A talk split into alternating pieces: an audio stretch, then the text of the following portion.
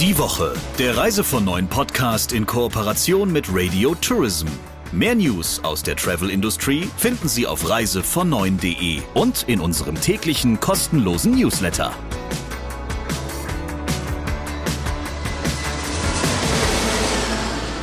Herzlich willkommen zur ersten Ausgabe im Jahr 2022 und ich freue mich, lieber Christian, dass wir auch überhaupt nicht gealtert sind in diesem neuen Jahr. Ja, du vielleicht nicht, Sabrina, ich aber sehr wohl vielleicht.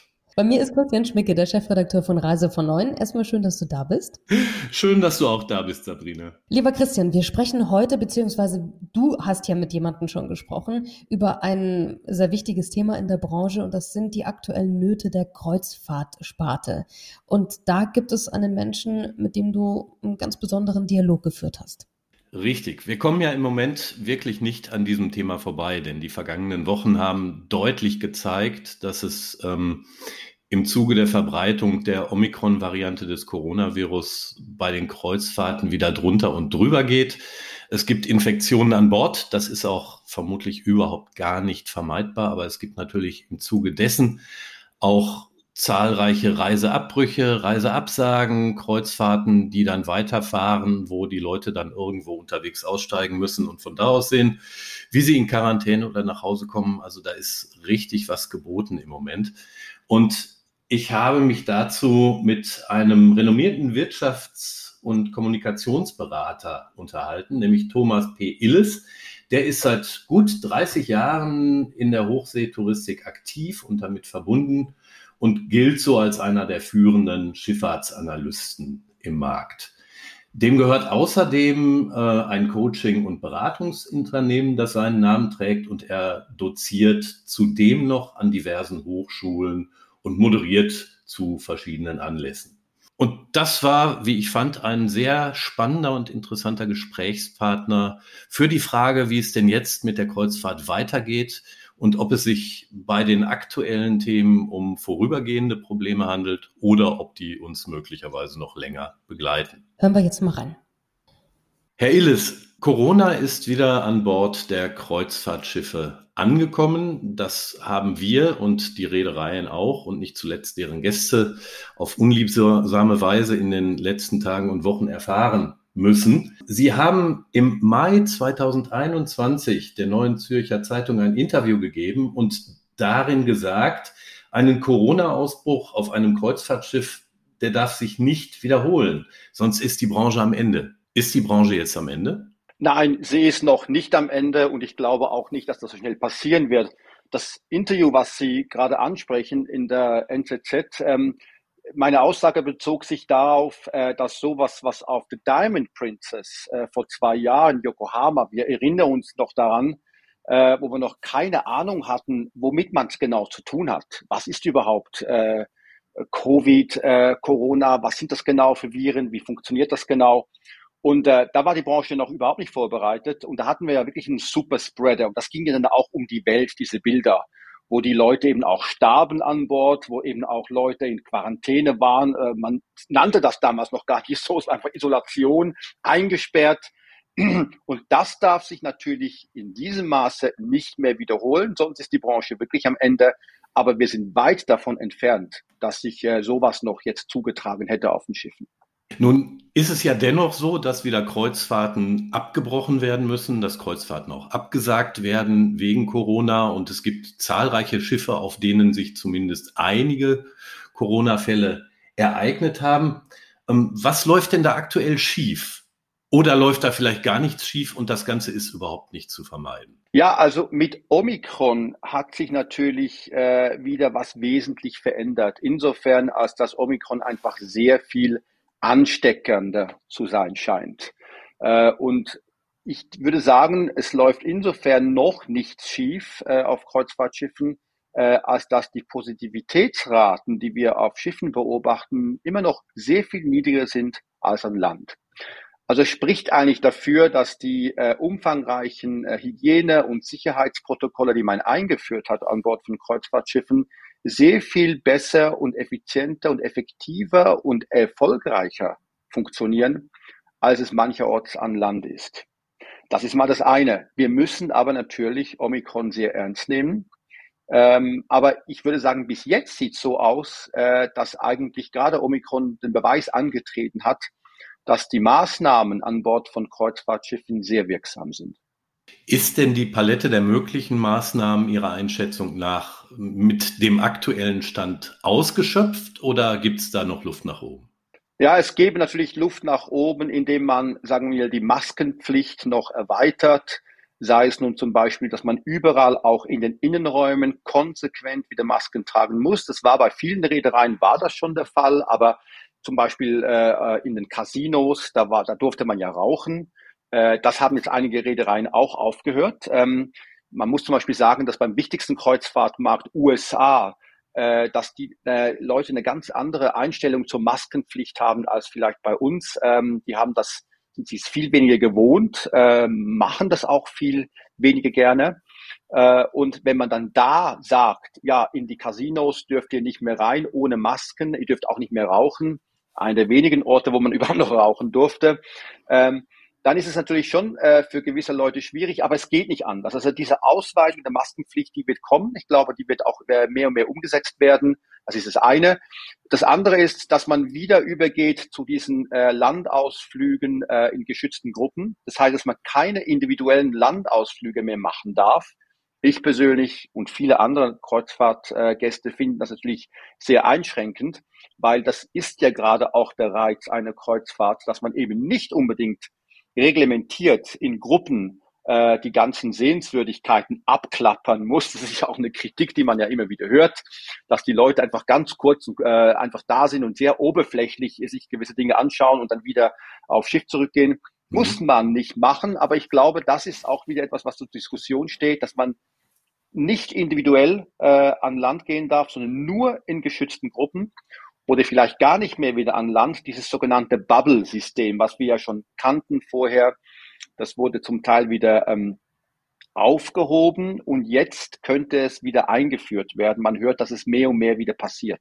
Das sind natürlich Schutzmaßnahmen, die sind nicht populär, aber vielleicht vonnöten. Lassen sich denn solche Bubbles überhaupt konsequent durchsetzen? Ich meine, wenn eine große Gruppe von Menschen äh, und sei es unter Führung äh, an Land und da an einen Strand geht, dann ist doch so ein Bubble-Prinzip nicht wirklich durchzuhalten, oder sehe ich das falsch?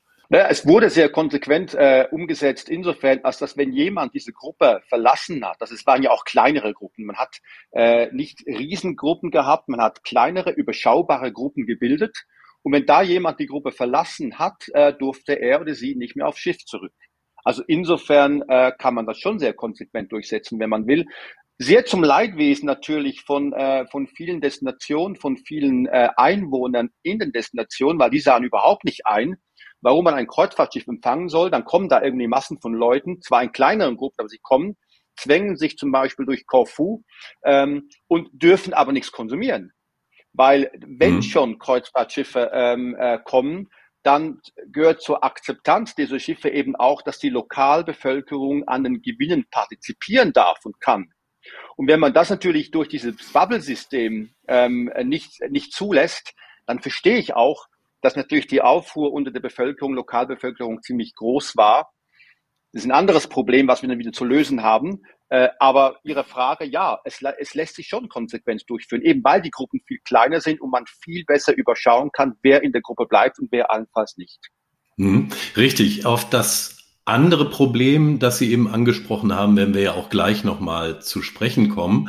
Mir ist in den vergangenen Tagen aufgefallen, dass sich Berichte gehäuft haben von Kreuzfahrtpassagieren äh, oder, oder Leuten, die Kreuzfahrten antreten wollten und die dann eben sich bei uns zum Teil oder auch über andere Medien darüber beklagt haben, dass äh, nach einem positiven Test sie mit ihrer Behandlung nicht zufrieden seien. Da ist von, von öden Quarantänehotels zu horrenden Preisen die Rede. Das war ein Bericht, der am Wochenende so kursierte. Ähm, andere Passagiere haben uns auch direkt angeschrieben und gesagt, hier, wir, wir sind hier an Bord, wir werden hier isoliert. Ähm, wir kriegen aber gar nicht so richtig mit, was jetzt bis, mit uns passieren soll. Ähm, ist da vielleicht aus der Sicht der Reedereien noch Nachholbedarf? Also gut, das mit den Quarantänehotels, dass das nicht gerade die besten sind oder dass die Unterbringung nicht immer gerade am komfortabelsten ist, das hört man ja von überall. Ne? Also nicht nur bei Kreuzfahrtgästen, das ist, glaube ich, überall äh, eine Gefahr, äh, auf die man sich vielleicht einlassen muss, wenn man überhaupt reist. Äh, wir hören es ja auch zum Beispiel bei der Olympiade von Peking, ähm, in welche erbärmliche zum Teil äh, Unterkünfte da zum Teil die Leute ähm, einquartiert werden. Man hat auch von äh, anderen ähm, Bereichen schon gehört ich glaube, ähm, wichtig ist einfach eben, die Kommunikation wäre sehr wichtig, natürlich eine transparente, offensive, klare Kommunikation. Äh, ich würde jetzt in der Beziehung die Reedereien insofern ein bisschen in Schutz nehmen wollen, als dass es natürlich auch für die Reedereien unheimlich anspruchsvoll ist. Es ist eine globale Geschichte. Ne? Die Kreuzfahrtschiffe, die fahren ja global, weltweit und haben ständig wechselnde auch äh, Begebenheiten, ständig wechselnde Regularien, wechselnde Destinationen. Und da, dass man immer genau weiß, was die Behörden genau äh, vorschreiben. Das Zusammenspiel zwischen Schiff äh, intern und den Destinationen und Behörden und Gesundheitsvorschriften und so weiter und so fort ist doch sehr komplex. Ähm, und da äh, ist es sicher nicht immer einfach, dass man im Vorfeld schon ganz genau zuverlässig kommunizieren kann, was genau passieren wird mit den einzelnen Gästen. Der Vorteil vielleicht gegenüber früher ist, die Schiffe sind ja nicht voll ausgelastet. Und sie haben ja auch spezielle Isolierzonen eingerichtet, also jetzt schon vor Omikron auch, wo man zum Beispiel auch nur Außenkabinen hat. Also Innenkabinen werden zum Teil gar nicht mehr äh, angeboten, genau aus dem Grund. Weil man vermeiden will, dass wenn jemand in der Kabine isoliert ist, dass es dann irgendwie eine Innenkabine ist. Das war ja noch auf der Diamond Princess zum Beispiel das große Problem. Die Leute da wochenlang in den Innenkabinen ohne Tageslicht äh, verharren mussten. Das wollte man vermeiden, weil das geht natürlich nicht. Und das wird auch vermieden, indem man eben äh, eine, eine, eine Anzahl von Außen- oder Balkonkabinen bereithält als Isolierstationen, die man anwenden kann, die man äh, nutzen kann, wenn dann eben sowas passiert und man Leute in, in die Isolation begeben lassen muss. Nachhaltigkeitskonzepte und deren Verfolgung bedeuten ja auch ähm, große technische Investitionen. Ohne die wird es nicht gehen. Werden die Reedereien Ihrer Einschätzung nach nach der Krise noch das nötige finanzielle Polster haben, um diese Investitionen vornehmen zu können? Ja, vielleicht lassen Sie mich vielleicht zuerst mal ein, noch eine Bemerkung äh, machen. Wenn wir von Nachhaltigkeit sprechen, müssen wir uns auch überlegen, was meinen wir damit? Weil es gibt ja nicht nur die ökologische Nachhaltigkeit, es gibt ja auch eine sozi soziale Nachhaltigkeit, es gibt auch eine ökonomische Nachhaltigkeit. Und wenn man das alles äh, berücksichtigt, weil man spricht viel über Nachhaltigkeit und meint meistens dann irgendwelche ökologischen CO2-Geschichten und so, die ja auch sehr wichtig sind. Aber einfach, dass wir das vielleicht nochmal uns darauf einigen können, dass wenn wir von Nachhaltigkeit sprechen, dass äh, die anderen Bereiche nicht äh, unerwähnt ähm, bleiben sollten. Aber was Sie ansprechen, technologische Innovation. Äh, schon lange vor Corona war die Kreuzfahrtbranche ja sehr innovativ. Äh, sie haben sich jetzt vielleicht nicht alle Reedereien so schnell bewegt, wie sie das hätten tun sollen und können. Ich glaube, da ist auch ein Umdenken im Gange. Nicht zuletzt eben auch wegen Corona. Aber äh, ich würde sagen, die Branche hat gar keine andere Wahl, äh, als sich da weiterhin auch sehr aktiv und innovativ zu betätigen, weil Kreuzfahrtschiffe befördern Menschen. Äh, es ist nicht wie bei Containern, die können nicht reden. Ähm, das ist, passiert viel auch im Hintergrund. Also es ist eine sehr publikumswirksame Angelegenheit. Und wir wissen alle, dass, glaube ich, ähm, die Volksmeinung äh, hat sich schon ein bisschen verändert und auch ich finde auch gut und richtig so, dass man auch kritischer geworden ist. Und da haben die Reedereien doch gar keine andere Wahl, als zu zeigen, dass sie diese Nachhaltigkeitsthematik äh, auch in ökologischer Hinsicht ernst nehmen und dass sie sie da wirklich auch weiterhin innovativ betätigen. Ich sehe gar keine andere Möglichkeit. Wenn sie es nicht täten, dann würden sie den Ast, der ein bisschen dünner geworden ist, aber der ist noch da, auf dem sie sitzen, wirklich selber absägen. Was können denn touristische Unternehmen an Land in Krisenfällen von der Erfahrung der Kreuzfahrtindustrie lernen? Ich würde sagen, dass es nicht nur touristische Unternehmen sind, die von der Kreuzfahrt lernen können, sondern grundsätzlich auch äh, Wirtschaftsbereiche, äh, andere Wirtschaftsbereiche. Da gibt es eine ganze, ganze Menge. Also zum einen eben auch die ganze Logistik, die ganze Organisation, äh, Kreuzfahrtschiffe sind ja movable assets, wie man es schön, schön sagt. Äh, Im Englischen, sie bewegen sich, äh, sind global unterwegs. Äh, also es ist eine unglaublich äh, komplexe Angelegenheit, äh, eine unglaublich komplexe Vernetzung mit den verschiedensten Wirtschaftsbereichen, an Land, äh, als auch auf See. Das ist immer das eine. HR-mäßig muss man sich auch überlegen, man hat ja fast zum Teil fast knapp 3000 Leute aus 70, 80 Nationen an Bord. Die müssen autonom funktionieren. Äh, das ist eigentlich nicht, wirklich eine Stadt ähm, und äh, oder es ist ein großer Betrieb. Wenn man sich überlegt, dass man nach, vielleicht noch äh, sechs, sechseinhalbtausend Passagiere an Bord haben kann, haben wir fast 10.000 Leute, 10.000 Seelen an Bord. Die zu managen äh, international, das ist schon äh, eine ziemlich ziemlich komplexe Angelegenheit. Da haben wir aber auch äh, ein, äh, etwas, was man vielleicht äh, sich gar nicht so bewusst ist. Wir kennen es von der Fliegerei. Da nennt sich das Cockpit äh, Resource Management. Das haben wir auch auf den Schiffen. Bridge für Brücke Resource Management oder Crew Resource Management. Und dieses äh, zielt im Wesentlichen darauf ab, Teamwork, Vertrauen, Kooperation, Methodik, mhm. situative Aufmerksamkeit, Führungsverhalten, Entscheidungsfindung und so weiter in die Kommunikationskultur unter der Brückenbesatzung und darüber hinaus mit der restlichen Schiffscrew zu schulen, damit eine effektive Zusammenarbeit im ganzheitlichen System Schiffsführung gewährleistet werden kann. Das kann sehr komplex sein. Also ein wichtiger Teilbereich dieses Bridge Resource Managements ist die Aufteilung von Aufgaben und die Absprache darüber, wer welche Aufgaben übernimmt der, also der Kapitän, erfreulicherweise immer mehr auch die Kapitänin. Es gibt ja auch immer auch äh, mehr weibliche Kapitäninnen zum, zum Glück. Äh, die sollen zwar weiterhin das letzte Wort haben, äh, die übrigen Schiffsoffiziere aber viel stärker in Entscheidungen und Verantwortungen eingebunden werden. Und das passiert in ganz vielen landgestützten Unternehmen noch viel zu wenig. Und ich berate zum Beispiel auch ähm, äh, das Gesundheitswesen zum Teil und bin da genau auch mit diesem Bridge Resource Management unterwegs. Weil wenn wir uns vergegenwärtigen, dass in den Krankenhäusern äh, in Deutschland und in der Schweiz und Österreich jährlich Tausende von Menschen sterben, weil vermeidbare Fehler passieren, die genau deshalb passieren, weil man eben dieses teamorientierte, äh, was man auf einer Schiffsbrücke haben muss, wo es praktiziert wird, eben nicht hat. Auch auf einem, äh, auch in einem Flugzeugcockpit äh, geht das gar nicht mehr anders, als dass man eben teamorientiert arbeitet. Würden wir in der Fliegerei und in der Schifffahrt so arbeiten, wie zum Teil eben noch in Krankenhäusern gearbeitet wird, hätten wir täglich Abstürze und einen Schiffsfriedhof voller Wracks. Ich würde mal sagen, ich, ich, ich erlaube mir mal das so auszudrücken. Herr Illes, lassen Sie uns doch vielleicht zum Abschluss noch einen kleinen Blick in die Glaskugel werfen. Wann wird die Kreuzfahrt wieder zu einer Art Normalbetrieb zurückkehren müssen, äh, können? Kommt sehr auf, das, äh, weit, auf den weiteren Verlauf äh, der Pandemie an. Ich denke, das steht und fällt damit. Also solange wir Corona haben und solange wir das Problem haben, dass äh, wenn wir äh, bei Zusammenkünften von Menschen das Problem haben, dass wir eine überproportionale hohe Infektionsrate haben, dann ist es natürlich für eine Branche wie Kreuzfahrten schwierig. Aber da haben wir, wie wir jetzt mit Omikron sehen, noch ganz andere Wirtschaftszweige Riesenprobleme.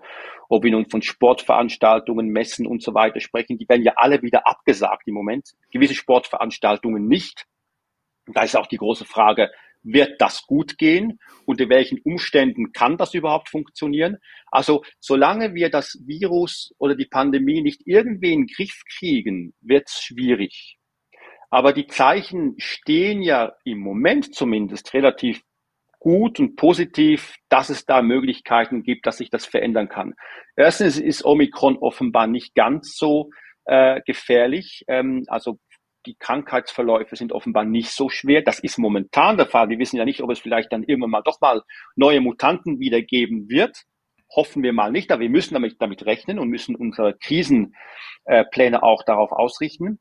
Dann gibt es ja Möglichkeiten, dass man auch Medikamente hat, die gegen Corona helfen. Äh, es gibt vielleicht neue Impfstrategien. Also ich glaube, es steht und fällt eben damit, äh, ob wir dieses Virus und die Pandemie irgendwie in den Griff kriegen werden. Falls das der Fall sein wird, bin ich überzeugt davon, dass die Kreuzfahrtbranche wieder prosperieren wird, wieder wachsen wird, weil die Leute wollen aufs Meer, die Leute wollen aufs Schiff. Es ist ja nicht so, dass äh, der Bedarf nicht da wäre.